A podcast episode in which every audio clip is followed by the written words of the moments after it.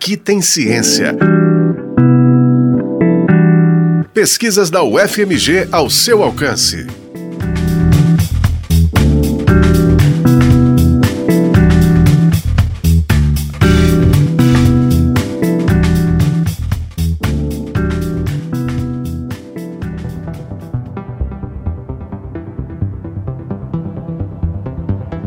Quando eles falam, é científico. Quando nós falamos, é anticientífico. Quando eles falam, é universal.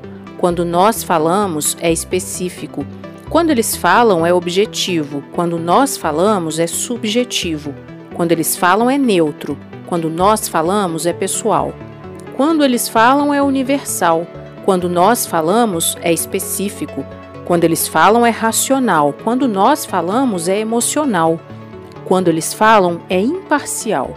Quando nós falamos, é parcial. Eles têm fatos, nós temos opiniões. Nós temos experiências. Nós não estamos aqui lidando com uma coexistência pacífica de falas, e sim com uma hierarquia violenta que define quem pode falar e o que nós podemos falar sobre.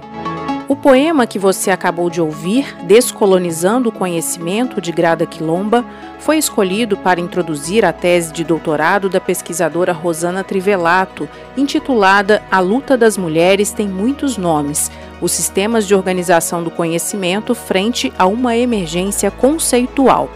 Para a gente entender o contexto do trabalho, a Rosana Trivelato começa explicando o que são os sistemas de organização do conhecimento. Os sistemas de organização do conhecimento no campo da biblioteconomia e ciência da informação, eles são responsáveis por representar a informação para fins de recuperação da informação. Dizendo a grosso modo, esses instrumentos, eles traduzem a linguagem natural de um documento, né, seja em qualquer suporte, para é, uma linguagem, entre aspas, controlada. Essa estrutura né, que um sistema de organização do conhecimento promove facilita a recuperação da informação.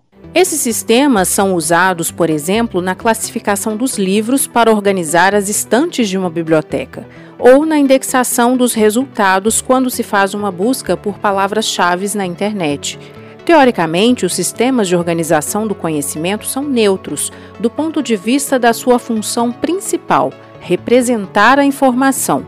Mas na prática, segundo a tese defendida por Rosana, esses sistemas podem reproduzir padrões preconceituosos que existem na sociedade. Pensando em termos de mecanismos de busca, a gente pode pensar, retomar uma reportagem que a revista Numerama fez, que mostrou como que a busca pelo termo lésbica no Google, por exemplo, recuperava predominantemente termos relacionados a fetiche sexual. Então, como que o algoritmo acabava tornando tendenciosa essa busca. Né? E o termo teen também, né, é, os adolescentes em inglês, também é, tendia a recuperar prioritariamente, os primeiros resultados de busca, ser é, termos relacionados ao fetiche sexual também, né, masculino. Os sistemas de organização do conhecimento podem ainda desconsiderar termos relacionados a grupos socialmente marginalizados. É, alguns termos é, acabam é,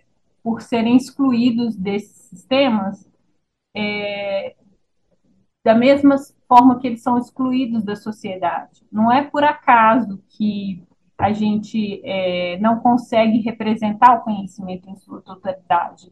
É, a, o, os mecanismos de poder que cerceiam né, alguns conceitos de circular, eles acabam reverberando dentro, né, cristalizando dentro desses sistemas de organização do conhecimento. E nós precisamos estar atentos a isso para é, desmascarar, né, e tentar é, mudar essa realidade do, dos instrumentos e para que eles é, transponham, né, e tem esse caráter, essa dimensão social e crítica, né, é, é perante a organização do conhecimento ou a organização acadêmica do conhecimento, né, porque quando a gente fala em conhecimento, a gente está numa esfera muito mais ampla do que a esfera é, acadêmica. Então, a gente tem que pensar a dimensão social, cultural. Na tese, Rosana selecionou alguns instrumentos de organização do conhecimento, como os chamados tesauros, que são listas hierarquizadas de termos relacionados a determinados assuntos.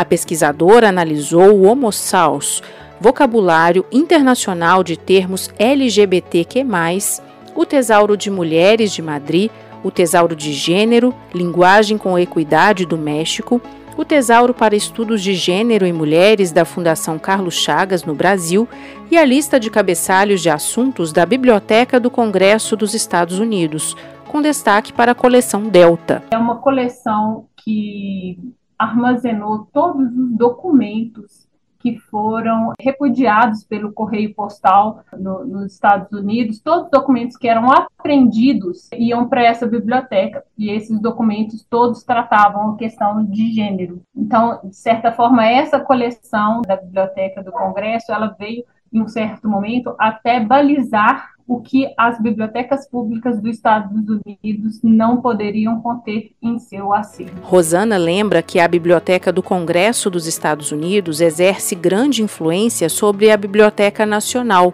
referência brasileira na organização da informação.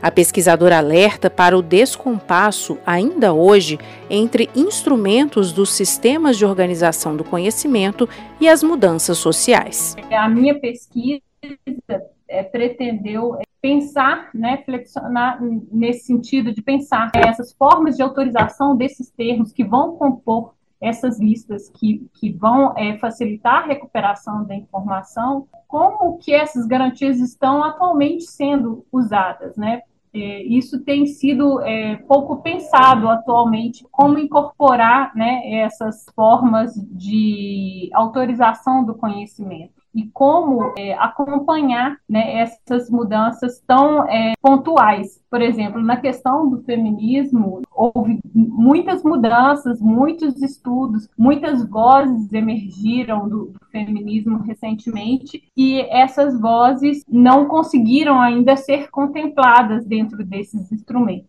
A organização do conhecimento e a sociedade, de forma geral, precisam considerar que o feminismo não é um só assim como as mulheres são plurais. É uma questão que a gente tem que pensar para além desses instrumentos, é a nossa forma de ver, de etiquetar o conhecimento né, na nossa mente mesmo. Como que a gente é, organiza e fala prioritariamente sobre essas questões negras, sobre o feminismo negro, sobre as mulheres, como que a gente pensa e isso a gente dá uma voz única, a gente acha que a representação da mulher se encerra em uma categoria única, a mulher. Nós temos as indígenas, as domésticas, as negras, cada uma com, com a sua pauta intensa e única. Claro que é difícil representar todo mundo, né?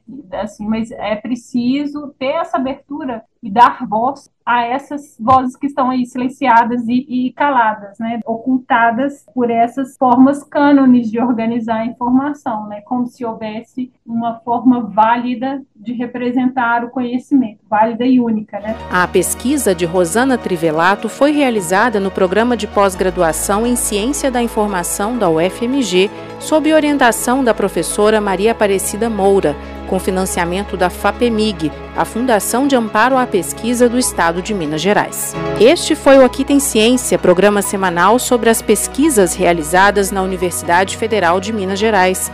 Exemplos de como a ciência é importante para a nossa vida. Esse episódio teve produção e apresentação de Alessandra Ribeiro e trabalhos técnicos de Cláudio Zazar.